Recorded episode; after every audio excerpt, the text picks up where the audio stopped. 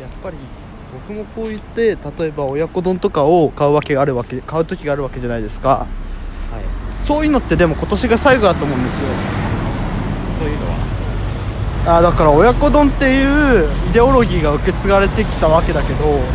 そういうのって今年が最後だと思って親子丼はイデイデオロギーなんですか「Shut up! Be quiet! 小村かーい!」